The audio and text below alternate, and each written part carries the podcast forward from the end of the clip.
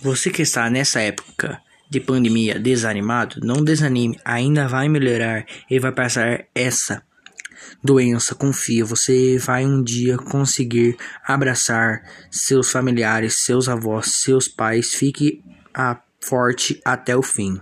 Não entre em depressão.